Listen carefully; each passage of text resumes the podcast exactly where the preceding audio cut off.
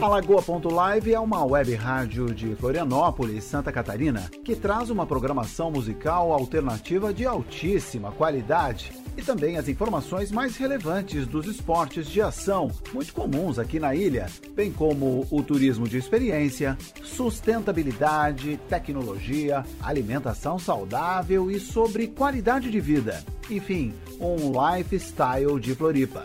Entre no site e confira a nossa programação musical, programas especiais e bate-papo sobre os temas no www.lagoa.live ou baixe grátis o nosso app no Play Store. O app também está disponível no portal Rádiosnet. Curta nossa página no Facebook, lagoa.live e no Instagram, arroba lagoalive. Estamos iniciando uma série de podcasts abordando os temas que fazem parte de nossa programação e vamos falar agora sobre esportes de ação na Lagoa.live. Os termos esportes radicais ou de ação são usados para designar desportos com maior grau de risco físico e outras variantes como adrenalina e muita emoção. Floripa é repleta dessas modalidades e por isso é destaque no mundo e na programação da Lagoa.live. Vamos voar pela Lagoa da Conceição e região com o alemão da Parapente Sul. Este bate-papo com o alemão e o Pena foi ao ar no dia 27 de novembro de 2019.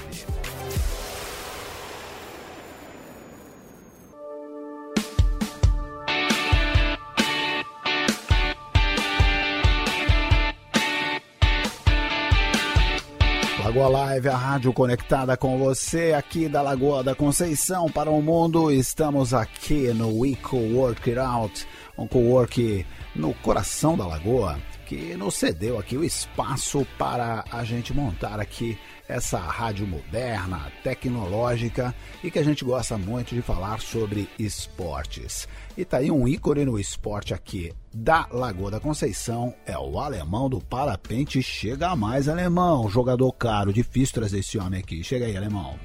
Pertinho do microfone. Que isso. E aí, galera, beleza? Prazer estar aqui junto na rádio com essas lendas aqui da, da rádio de Floripa. Acompanha essa galera aí da década de 80. E muito legal saber que vocês estão aí reativando esse trabalho profissional que vocês fazem e de alta qualidade e que acompanhou gerações aqui de Floripa, né? Só quem é da, das antigas aqui sabe a qualidade do material que vocês sempre colocaram no ar, de qualidade de som, de formação, muito legal. Prazer estar aqui. Que legal, Alemão. Prazer é todo nosso. E hoje quem está aqui também até acompanhando, está aqui na live do Instagram, é o Pena, o programador musical aqui da rádio, nosso diretor também veio acompanhar aqui a presença. Manda um alô para a rapaziada do rádio aqui, Pena. É um prazer estar aqui com vocês. Tenho acompanhado direto todas as entrevistas que o Guina tem feito aqui na rádio, todos os dias, por volta de 11h40. Sempre tem um assunto novo. E hoje a gente vai abordar o esporte parapente com o alemão aqui, que ele é é o mestre do parapente aqui na ilha de muito tempo.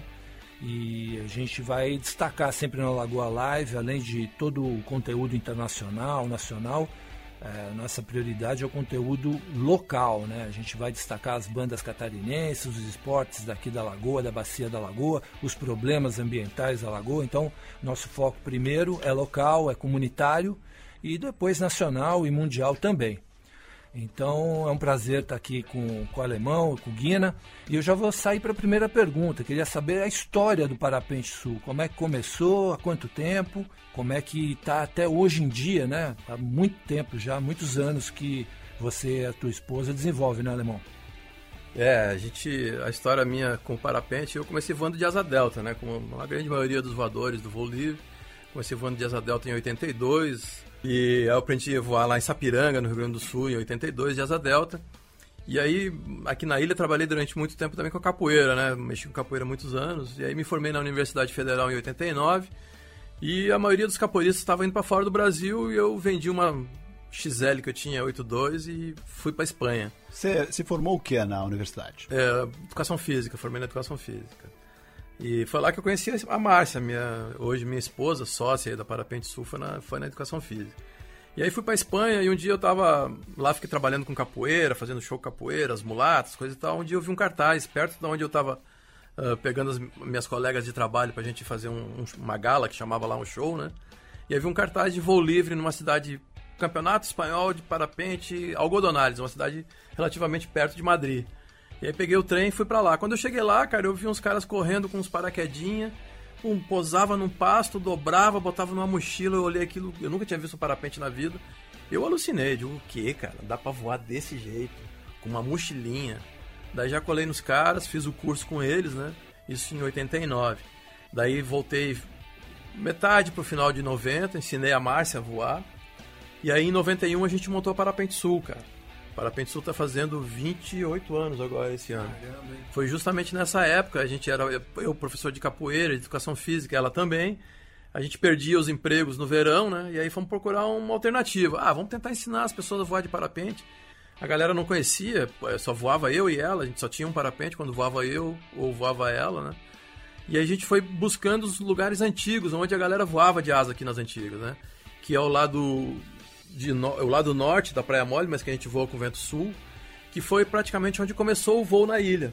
Lá foi o primeiro lugar que começou o voo na ilha. Foi mesmo. Foi né? mesmo. E aí teve os acidentes fatais lá, né? E aí o pessoal largou aquele lugar de voar. Eu lembro de um acidente fatal. Eu estava dentro d'água no final de tarde na Praia Mole. É, altas ondas, quebrando seis pés no, no, costão da Praia Mole, perfeito, terral, um dia maravilhoso, aqueles dias históricos ali na Praia Mole, que há muito tempo não se repete, por sinal e o pessoal decolando lá da, daquela, daquele Morro Norte ali. E aconteceu esse acidente nesse final de tarde. Eu lembro muito bem que a praia toda ficou sabendo rapidamente, todo mundo que estava na água, todo mundo que estava na areia. E foi uma comoção enorme. Isso foi no começo dos anos 80. Isso, né? exatamente. Bem, bem, foi anos 80, primeiro. Anos 80. 1980. Tá, mas alemão, é perigoso então voar? Cara, uh, o que a gente eu costumo dizer para as pessoas é o seguinte: é um esporte que envolve riscos. Né? Esportes radicais. É, é, é, como todos. Né? Como, cara, viver. Por exemplo, quando meus filhos eram pequenos, né? Eu comecei a voar com meus filhos muito novos, né?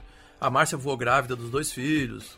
E aí todo mundo, pô, vocês são malucos. E eu costumava dizer o seguinte: às vezes eu me acho mais maluco colocando meu filho no banco de trás de um carro e pegando a 101, que naquela época era, não era duplicada. Pô, era a rodovia da morte. É. Do que colocar eles para voar. Por quê? Uh, um, um, esporte que envolve riscos, ele, ele exige que tu tenha o conhecimento meteorológico, tu tem o conhecimento técnico, né? E tu tem o conhecimento pessoal das tuas habilidades. Ou seja, treinado além de devidamente equipado. Justamente, né? Então quando tu consegue juntar todas essas coisas de maneira correta, eficiente, inteligente, o esporte se torna tranquilo de ser feito. Né? A maioria dos acidentes a gente vê que é numa falha humana, falha de atitude humana. Uh, às vezes por um excesso de confiança, às vezes pela falta de conhecimento, mas normalmente a falha humana, uh, o orgulho, o ego, às vezes faz com que a gente tome certas atitudes é, que no voo livre às vezes ela cobra um caro. Né? É, e o alemão falou bem que tem todos os esportes radicais que lidam com a natureza, tem a leitura da condição, né, alemão? Justamente. Quanto mais você se aprimorar na leitura da condição, mais seguro fica.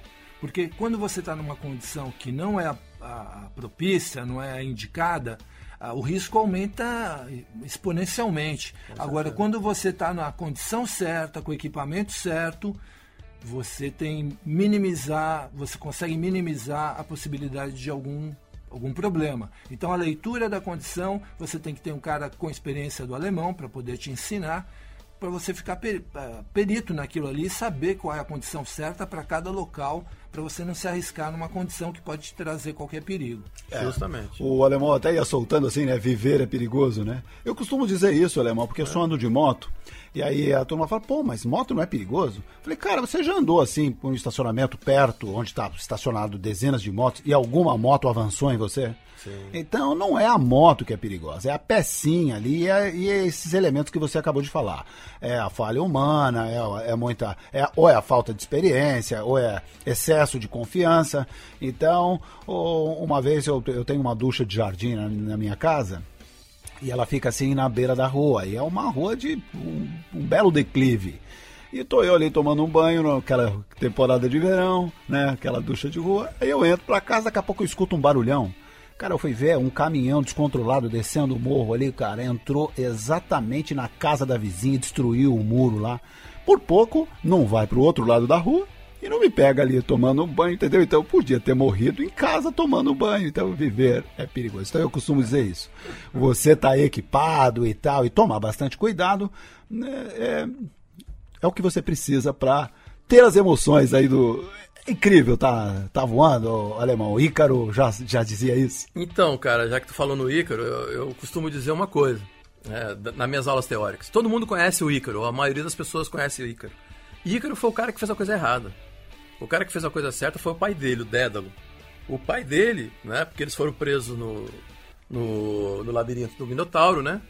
Porque eles foram os caras que construíram o labirinto do Minotauro e aí o Rei Minos, depois que o Teseu foi lá e conseguiu matar o Minotauro e ainda roubou a filha dele, a Ariadne, ele ficou bravo e botou os dois lá dentro. Né? O, o Dédalo, que era o engenheiro, o pai dele, o instrutor de voo, foi lá, fez a asa com penas de pássaro, cera de abelha e falou pro filho: Olha só, postura de instrutor. Filhão, seguinte, vamos decolar daqui, vamos passar na praia. Não voa muito alto pro sol não derreter tuas, tuas a, tua, a, a cera que tem na, na, nas nossas asas. Que segura as penas. Beleza, pai, beleza. Fez tudo ao contrário do que o instrutor fez. Falou. Decolou, foi alto, pum, morreu. Se empolgou. Quem é que ficou famoso? O cara que morreu, velho. o Dédalo deu altos voos, pousou na praia amarradão, ninguém fala dele. Entendeu? Que interessante, Ninguém né? fala dele. Como é a tragédia humana, né? Assim é o urubu em cima da carniça. Então, quanto pior, melhor. Então, eu quero saber o que, que tá de errado pra eu tripudiar. Então, vamos falar das coisas legais. Boas, isso aí. Né? Vamos falar das coisas legais. A história do alemão, que o Pedro até perguntou, e aí a história do, do, do alemão, do parapente, parapente sul. Cara, nós colocamos isso assim com bastante orgulho no nosso site. Entra lá em lagoa.live, tem lá a esportes, né? Tem várias modalidades. Então, no Esporte Aventura tem lá voo livre. Colocamos na íntegra o que é a história da Parapente Sul. Então, realmente é uma história bacana que tem os detalhes no nosso site. Vai lá e curte. E como é que tá o, o parapente hoje? no Brasil e aqui em Floripa? A situação tá favorável, tá tranquilo, como diria a canção, tranquilo e favorável, nem tanto? Cara, no Brasil a gente está super bem. O Brasil hoje ele é considerado o Hawaii do voo livre. O Nordeste brasileiro é o pico onde vem os gringos tentar bater recordes, né? Mas uma galera nossa aqui, brasileira, já há muitos anos indo voar essa condição forte. É que nem o surfista se prepara para surfar Jaw, surfar Tiahu, surfar esses picos forte. A galera do voo, mais sangue nos olhos, se prepara para voar o sertão brasileiro. E esse ano, três amigos nossos brasileiros, um que mora em Garopaba, inclusive, bateram o recorde mundial de voo livre, 564 quilômetros em linha reta. Isso de carro deu mais de 1.200 quilômetros para resgatar os caras. Então, assim, a gente a nível de Brasil, a gente está super bem, a galera voando muito bem, uh, cada vez mais os nossos pilotos são bons em termos de voo de distância. E, cara, em Floripa, a gente tem muitos bons pilotos. Uh, a, a, nossa diversidade de condições de voar aqui, uh, depois que a gente conseguiu ter Santa Amaro da Imperatriz, é um voo mais constante, então a galera botou um hip de voo muito bom. O parapente trouxe mais tecnologia para o voo livre, uh, trouxe uma galera, pela praticidade do parapente, a gente consegue posar mais fácil em locais mais restritos. Né? Mais preciso, mas desculpa a minha ignorância, mas qual a diferença então do, do voo livre para o parapente? Da asa delta para o parapente? Desculpa, é, é, da asa delta. Cara, é mais ou menos que nem tu olhar assim o windsurf e o kitesurf, né? É mais ou menos essa mesma relação que a gente tem vivo aqui na Lagoa, galera mais antiga. Antigamente a gente vê muita gente andando de windsurf na Lagoa. Hoje tu quase não vê, vê só a galera de kite. Por quê? Pela praticidade.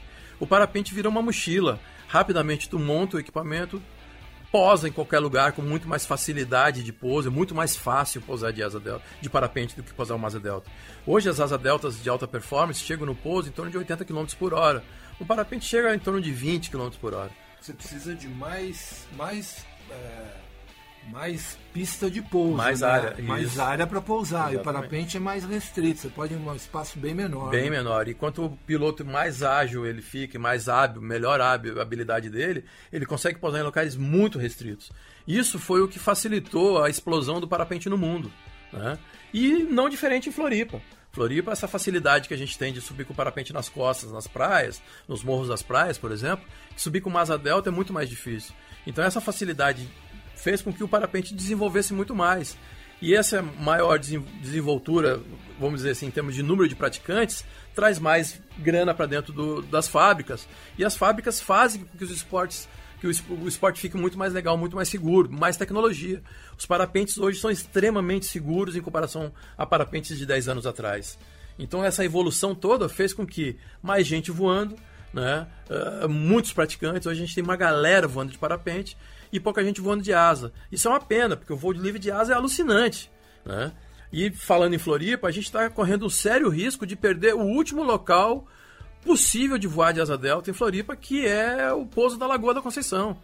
Né? Fica aqui praticamente em frente à rádio, quando desce da, do Morro da Lagoa, em direção ao Centrinho, em vez de entrar ali para Canto dos Araçás ou para o Canto da Lagoa, toca reto toda a vida, mas assim que já começa a subir, tem ali o, o, o, canto direito que chama. Como você disse que chama aqui? Antigamente a galera chamava de vassourão. Tá certo. E ah. esse é, um, é uma área privada e, e aí os donos querem mexer ali, querem fazer um shopping. Qual é a, a, a viabilidade disso? Tá rolando esse papo? Vai mesmo? E como ficaria se construísse o um shopping aí?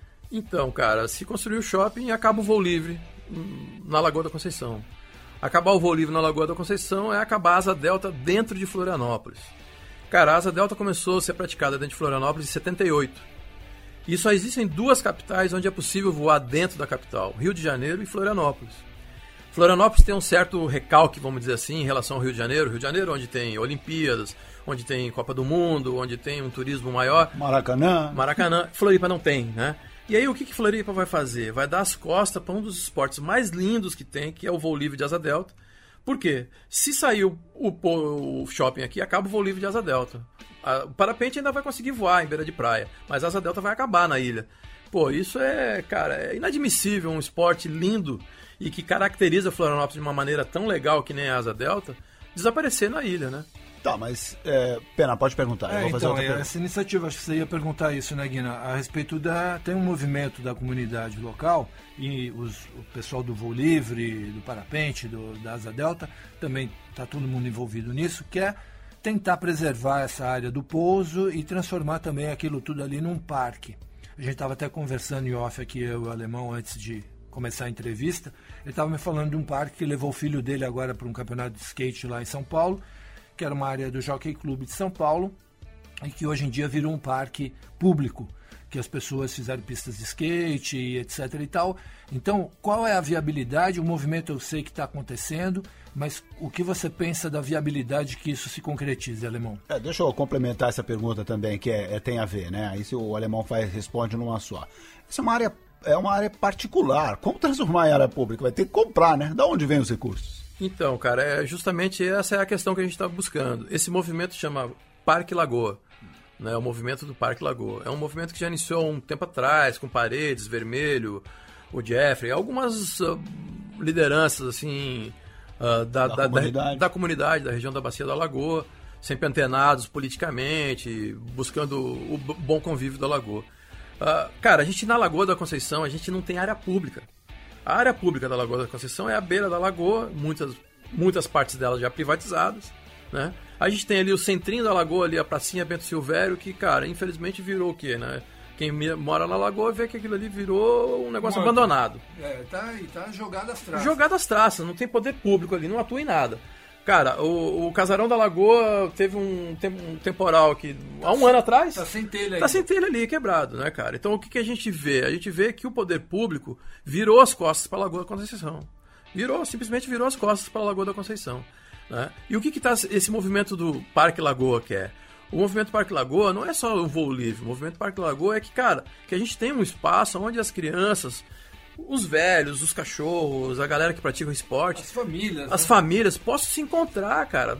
É, é, é, inadmissível Florianópolis não ter um parque legal, cara. Não, não dá para acreditar numa coisa dessa. Qualquer grande cidade tu vai, cara, tem os parques onde as pessoas se encontram. Florianópolis não tem, bro. Simplesmente não tem. Tem o que? A Beira-Mar Norte ali que a, que a galera caminha. Não tem um parque com alguns aparelhos, né? Eu vejo aí toda uma uma... Tem, tem, o Parque do Córrego Grande, tem, enfim, na, na Lagoa não tem de fato. Mas assim, ah. eu até com, cheguei a falar com uma autoridade aqui, eu não vou citar nomes, É, mas falei, e aí, como é que fica? Ele falou, olha, de, de fato é importante, mas a prefeitura tem outras prioridades, como saúde, educação, vai pelo lazer. E aí, ou é lazer só? Eu não acho essa um, uma questão assim muito fácil de resolver, como de fato não é. Você está há anos nessa lida, né, Alemão? Cara, não é fácil, realmente não é fácil, né? Até mesmo porque a gente também não quer interferir no direito de propriedade, não é essa a claro, ideia do parque. Claro. A ideia do parque não é interferir no direito de propriedade. Afinal, o dono pode fazer da propriedade dele o que quiser, né? Não, então, mas aí tinha que ter o poder público. A gente estava até conversando sobre o jockey lá de São Paulo que virou esse parque, etc parece que tem uma, uma, maneira de, do cara da prefeitura indenizar o cara. Tinha que ter uma maneira, né? Claro que você, o cara é proprietário de uma área, você não vai ceder e não vai receber nada em troca. Uma área tão nobre, inclusive. Uma área nobre, a mais nobre da lagoa, né? no centro da lagoa, é um filé mesmo. Então, realmente é complicado porque o poder público não tem recurso para bancar, de repente, o que vale a área. Né? Mas também tem uma coisa que é importante a gente saber, que é a característica social da propriedade, né, cara? A, a propriedade, ela não, assim, por exemplo, ah, eu sou, faço o que eu quero. Né? Existe um plano diretor é, esse plano diretor tem todo um, um, estudo de impacto de meio ambiente, estudo de, de impacto de vizinhança. Né? Um regramento. Um regramento, porque vocês imaginem só, cara, na descida do Morro da Lagoa, de uma hora para outra, tem mais um shopping que a 15, 10 minutos daqui já tem um super shopping, que é o Iguatemi. Tem mais um shopping na descida da Lagoa que normalmente já engarrafa. Normalmente já não tem condição viária uh, durante verão, durante vários horários de pico, qualquer um que mora na Lagoa sabe disso. Imagina ter um shopping com 139, se eu não me engano, lojas que está tá previsto, os caminhões abastecendo isso, as pessoas que vão estar. Tá... Cara, o que, que vai virar a descida da Lagoa da Conceição? É, os caras apresentaram um relatório de impacto de vizinhança, cara, uh, fazendo um cálculo de, de, de, de, movimento de carro às 10 horas da manhã. Cara, 10 horas da manhã, tudo bem, velho. Eu quero que ele faça a hora que tem a hora de colégio, a hora que.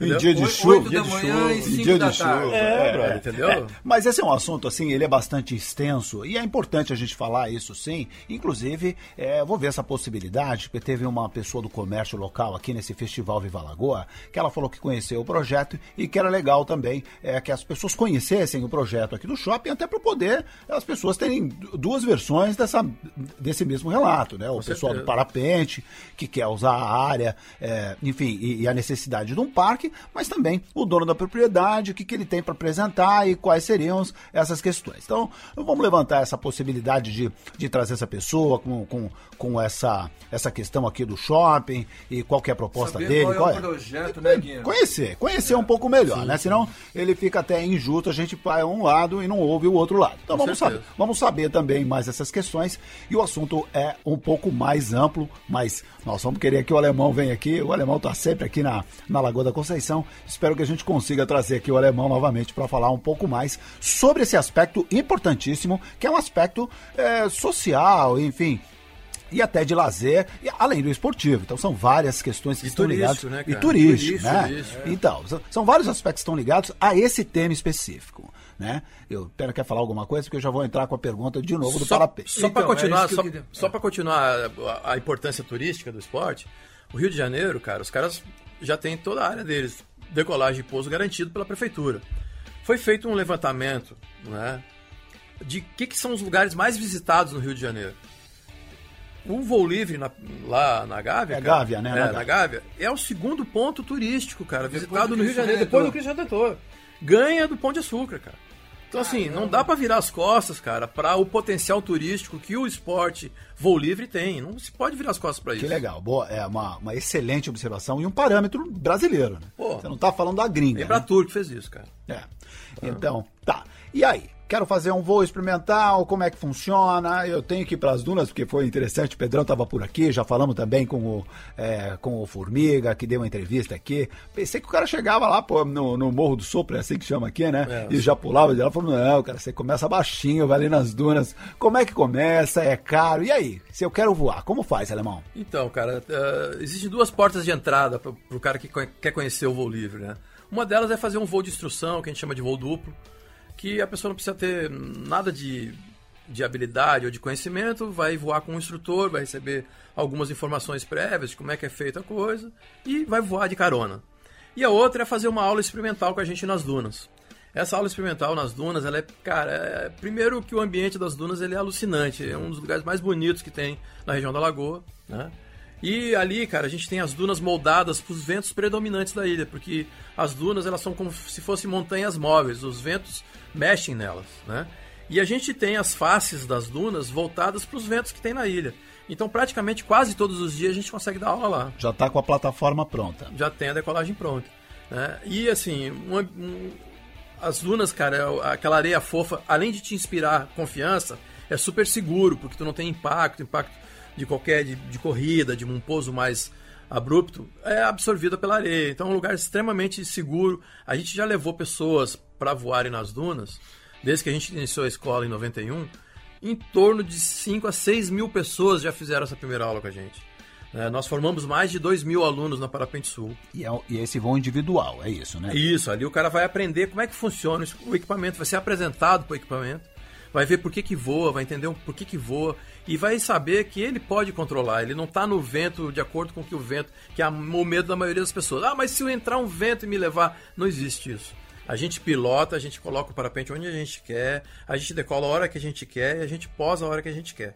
Então isso é, uma, é um diferencial que abre, vamos dizer assim, um espaço no cérebro das pessoas, que elas se imaginam no ar e não caindo, como todos nós temos essa relação com o espaço desde pequenos. A gente vai pro ar e cai. Então a gente tem medo da altura por causa disso, que lá na infância a gente instituiu isso no nosso cérebro. Então eu costumo dizer que a gente abre uma nova janelinha dentro do cérebro da pessoa, que é ir para o ar e se imaginar voando e ver que voando ele não está ao sabor do vento, ele comanda o seu equipamento. Isso é alucinante. Então a maioria das pessoas que faz essa primeira aula vê que é possível, que é fácil e que é muito prazeroso. Então a gente, depois dessa primeira aula, normalmente a galera vira aluno da Parapente Sul. E é caro voar alemão? É acessível para a população de um modo geral? Cara, não, não é um esporte muito acessível, porque ele é um esporte caro. Né? Os bons equipamentos são importados, o material dos equipamentos são importados. A gente tem uma fábrica em Jaraguá do Sul, mas que também fabrica com materiais importados. Né? Então a gente tem um custo relativamente alto. Um curso hoje custa 5 mil reais, se o cara pagar à vista, 4,5. Né? Hoje, para o cara se equipar, ele pode comprar um equipamento usado em torno de 6 a 7 mil reais e um novo o dobro disso. Né? Então, assim, o acesso do, do esporte ele não é muito barato. Mas depois que o cara começa a voar com o seu próprio equipamento parapente, ele pode voar de moto, de ônibus, a pé. Eu já peguei carona em voos de distância, de cavalo, de burro, de bote de, de remo. Então, é uma a... mochila nas costas e vai. Uma né? mochila nas costas. E alemão, me diz uma coisa. É, tá, o período para um aprendizado além de ter uma limitação de condição para o dia bom para fazer o aprendizado, etc. Mas mais ou menos quanto tempo o cara demora para estar tá apto para fazer um voo, por exemplo, aqui da Lagoa? Então, cara, a gente quantifica em termos de horas de aula. Eh, no mínimo 10, eh, quer dizer, no, no, aulas, né? Uma aula é em torno de duas horas e meia. Então, no mínimo 10 aulas, né? 15 é o, é o que a galera leva. Uh, por que, que a gente quantifica assim? Porque não adianta, eu vou dar um exemplo para vocês, cara. Uh, eu não vou citar o nome aqui, porque talvez seja. Mas um super atleta de windsurf que a gente tem na nossa área foi fazer o curso com a gente. O cara é extremamente habilidoso, ele surfa com o que tu der na mão dele, ele anda com o que tu quiser. O cara veio fazer o curso com a gente. Então, rapidamente, ele se adaptou ao equipamento. Mas, cara, foi voar achando que a coisa era muita brincadeira. Tomou um susto, parou de voar. Por que que isso acontece? Porque a pessoa precisa abrir essa janela e precisa abrir um espaço dentro da cabeça dela, que é se imaginar voando, começar a aprender os riscos que envolve, assimilar esses riscos que envolvem, começar, ao invés de. Eu, eu costumo brincar que o cara que começa a voar, ao invés de ele prestar atenção uh, no jornal inteiro, ele presta atenção só na hora que vão dar a noção de meteorologia. Amanhã vai chover, não vai chover, que vento vai ser. Não, o cara vai mudando a cabeça dele.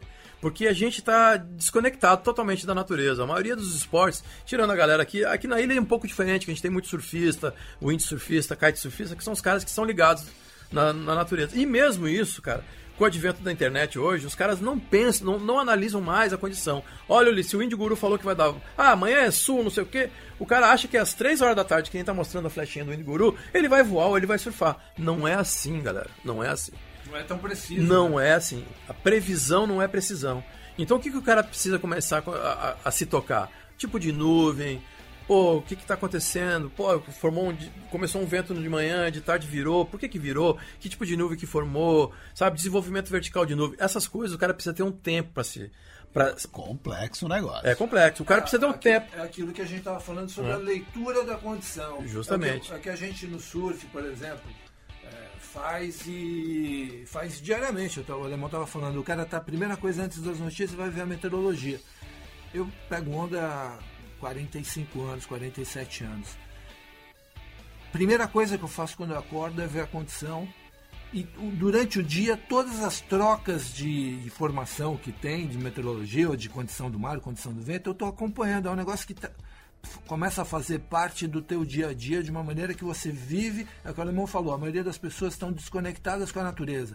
Nós que dependemos da natureza para fazer os esportes que a gente, que a gente ama, a gente está conectado 24 Tempo horas inteiro. por dia nisso. né? E é essa necessidade do cara que está entrando nesse mundo o cara entrar para ter essa leitura que as pessoas mais experientes já, já, já têm. Tem. Tá. E dá para fazer um voo ali, alemão? Então, beleza. Para 10 horas aula, 10 não, horas aula 10 não. aulas. 10 né? aulas, com Isso. cada uma média de 2 horas, 2 horas e meia. E meia. Ok, a compra do equipamento, já entendi. E para fazer aquele voo duplo ali? É, tá, parapente sul, decola aqui do Morro do Sopro, tá. Quanto sai para fazer aquele voo duplo? É mais acessível? Muito barato, irmão. É, é 250 reais, né? E se o cara quer levar a lembrança em vídeo e foto, mais 70. Então é 320 reais. Isso, cara, é um, muito barato. O, o voo duplo no Brasil inteiro é sempre muito mais caro. Por que, que a gente mantém um valor assim mais, mais acessível, vamos dizer, aqui no Sul? Porque, cara, a gente quer ter mais pessoas voando, né? E a gente não vive só exclusivamente do voo duplo. O voo duplo é uma das atividades da Parapente. A gente tem uma oficina onde a gente conserta equipamentos, checa. Então a gente faz o conjunto da obra, né? Então o, o, voo duplo para nós ele é uma janela de, de entrada para as pessoas virem praticar o esporte. A pessoa vai conhecer o voo duplo, a grande maioria se interessa em continuar fazendo o curso, vai vem fazer um curso com a gente, vai comprar um equipamento com a gente, depois vai fazer manutenção.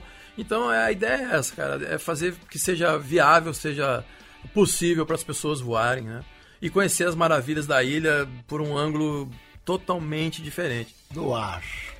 Tá. Cara, eu tenho assim, eu, eu, eu, já voei com muitas, muitas pessoas, né? E, cara, levei pessoas para voar que, assim, acostumadas com adrenalina e conhecendo a ilha Rapaz. Tô com a mão suada aqui, só de você estar tá falando, eu já tô me vendo lá em cima. Cara, eu, tem cara que vai voar aqui no Morro da Lagoa, aqui, que chama de Morro do Assopro, uh, ali perto da, asa, da rampa de Asa Delta. Cara, o visual que a gente tem de lá, cara, que dá pra ver a lagoa toda, até a costa da lagoa, dá pra ver a praia do Moçambique, a barra da lagoa, a praia do Moçambique inteira, dá pra ver o Costão das Aranhas, dá pra ver uh, o Santinho. Cara, a Ilha do Campeche, tu olha pro, pro, pro, lado de oeste, tu vê a ilha inteira, o centro da cidade inteira. E quando tu olha para baixo, tu vê umas árvores frondosas, tão majestosas, cara, que tu te sente num lugar tão privilegiado e a energia que tu recebe daquelas árvores, daquele ambiente ali é uma coisa inexplicável, não, não tem como explicar.